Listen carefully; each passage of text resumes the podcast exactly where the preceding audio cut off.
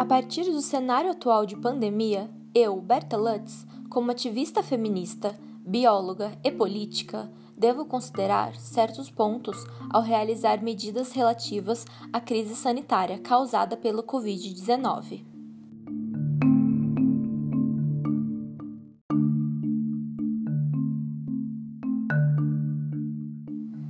Primeiramente, como bióloga, reconheço que, com a fácil disseminação do vírus, sua proliferação alcança estágios maiores a partir do momento em que o contato social entre indivíduos permanece constante nas áreas de aglomeração. Desse modo, para precaver-se de tais altos níveis de contaminação, é necessário defender o isolamento, ou seja, evitar a aglomeração de pessoas, principalmente em locais fechados.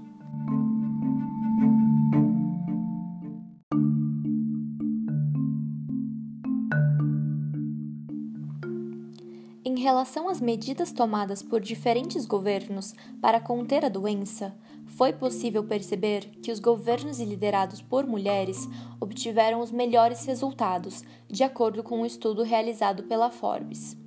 Nele é apontado que países como Alemanha, Taiwan, Islândia, Finlândia, Nova Zelândia, Noruega e Dinamarca, todos liderados por mulheres, combateram com grande eficácia a atual pandemia atuando previamente com medidas rígidas que incluíam isolamento, testes e equipamentos de proteção.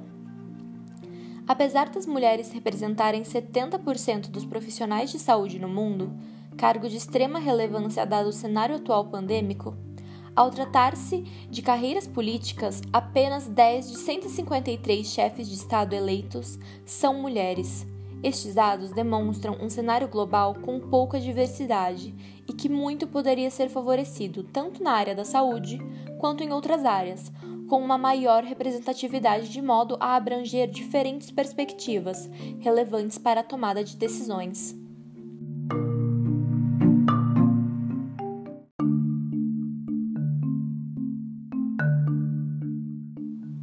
Como pode ser notado, o sistema patriarcal ainda é fortemente presente nas lideranças globais e, junto com ele, posturas arcaicas por vezes são ressaltadas, como narcisismo, egocentrismo e negação a fatos científicos, vistos recentemente pelos presidentes Donald Trump e Jair Bolsonaro. Em um momento cauteloso como o desta pandemia, em que empatia, solidariedade e uma forte consciência científica são características de extrema relevância para o combate do vírus, tais posturas vindas de governantes patriarcais não são eficazes para a contenção e, inclusive, são perigosas para a sua população. Assim, torna-se de vital importância uma maior participação feminina em administrações governamentais assim como condutas menos patriarcais e arcaicas, visando estabelecer posicionamentos cabíveis aos eventos atuais e ao desenvolvimento mundial.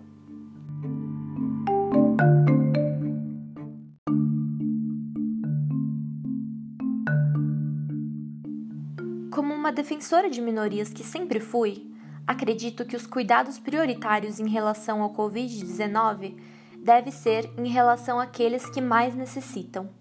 as camadas de risco, como idosos e indivíduos com condições pré-existentes, bem como gestantes, crianças e classes com baixa renda, devem receber tratamento preferencial em atendimentos, coletas, resultados e auxílios para que as fatalidades possam ser evitadas ao máximo.